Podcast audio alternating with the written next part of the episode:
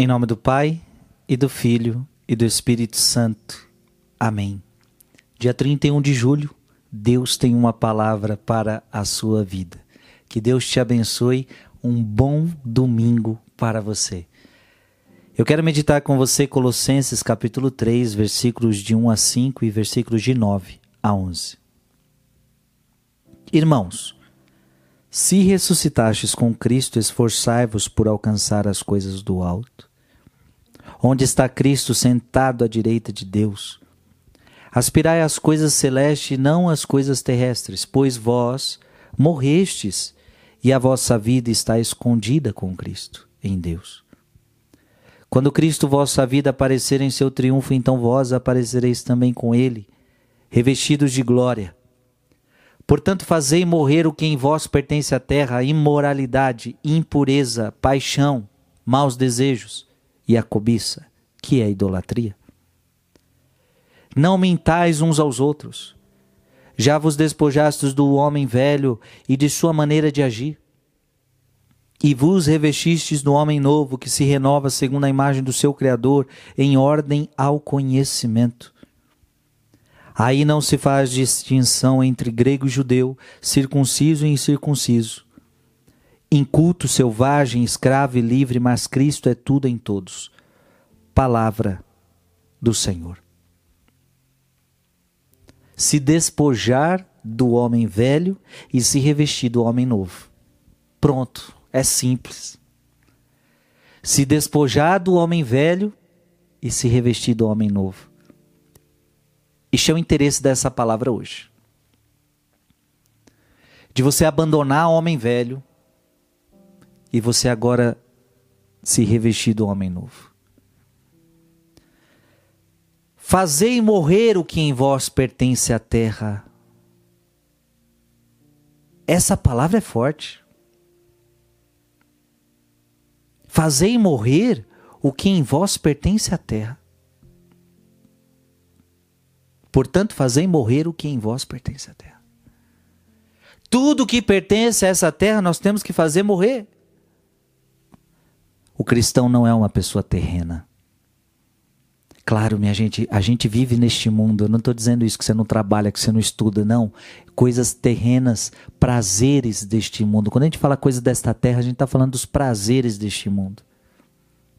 Então a gente abandonou. Nós temos que fazer morrer em nós o, o que pertence à terra. Então, ou seja, se alguma coisa em você pertence à terra, você tem que fazer morrer isso aí. Se você tem algum vício que pertence à terra, tem que fazer morrer. A pessoa, a pessoas, as pessoas que, por exemplo, estão na bebedeira, é um, é um vício, é um vício desta terra, tem que fazer morrer isso aí. E tudo que é terra, tudo que é terra, os prazeres. E aí, e aí Paulo está colocando algumas, algumas realidades. Imoralidade. Tem coisas que são morais, tem coisas que são imorais. Por exemplo, até, na, até quando você vai assistir um filme, você sabe disso. Tem filmes que são morais, tem filmes que são imorais. Tem filmes que, meu Deus.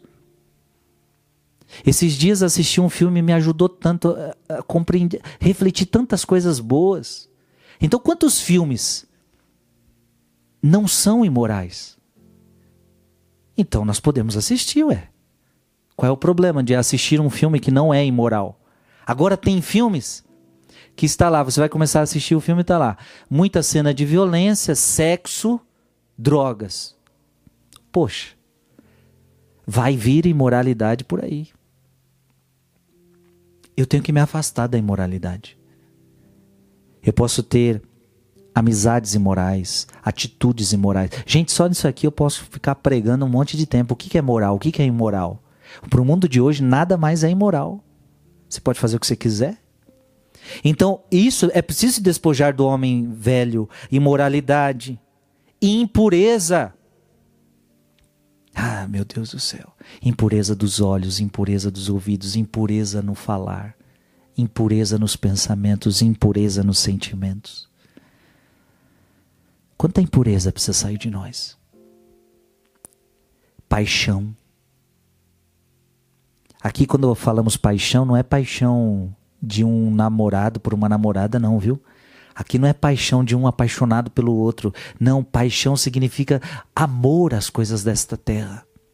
Dá para entender? Amor às coisa de, às coisas desta terra. Amor, amor ao que não convém. Isso é paixão é os vícios, ou seja, uma pessoa viciada, ela, por exemplo, o, o, a bebedeira, quem é viciado na, quem gosta da bebedeira, então é a paixão dele, a, a, ele ama, ele ama essa bebedeira, é a paixão, é os vícios, é as coisas erradas. Então é preciso fazer morrer a imoralidade, a impureza, a paixão, os maus desejos. Nós às vezes temos maus desejos. Às vezes nós não temos desejos bons, às vezes nós não temos desejos, certos, às vezes nós não temos desejos sadios. Por exemplo, se você é casado, você é casada, de repente você começa a ter desejo por um outro homem, por outra mulher. Agora a pergunta a se fazer é: mas esse desejo é bom ou não? Esse desejo é bom ou não? É essa pergunta que tem que se fazer. Segundo a Bíblia, não é bom. Segundo a Bíblia, não é bom. Existem desejos dentro de nós que são maus. Você até tem desejo, mas não é porque você tem desejo que você tem que fazer o desejo. A cobiça. Cobiçar. Cobiçar as coisas alheias, né? Cobiçar ter mais, cobiçar dinheiro, cobiçar isso, cobiçar aquilo. Tudo isso é idolatria, Paulo vai dizer. Não mintais uns aos outros, ou seja, saia de uma vida de mentira. Você que fica mentindo para todo mundo, fica mentindo para seus pais, para seus filhos, para seu marido, para sua esposa. Para de mentir. Tudo isso precisa morrer em nós. E a gente agora precisa se revestir de um homem novo.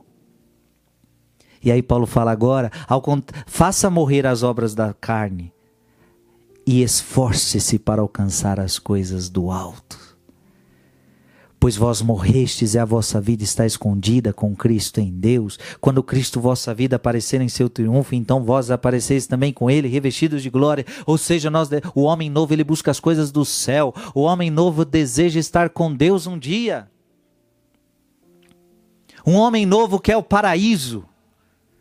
Um homem novo busca o que é celeste, o homem novo busca as coisas do alto. O, homem no, novo, ele morreu por um mundo e agora a sua vida está escondida em Cristo.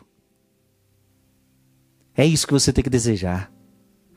Ao contrário da imoralidade, da impureza, da paixão, dos maus desejos, da cobiça, de toda e qualquer idolatria, da mentira, você tem que desejar ser um homem novo, buscar as coisas do alto, o amor, a verdade. Que Deus te abençoe. Em nome do Pai, e do Filho, e do Espírito Santo. Amém.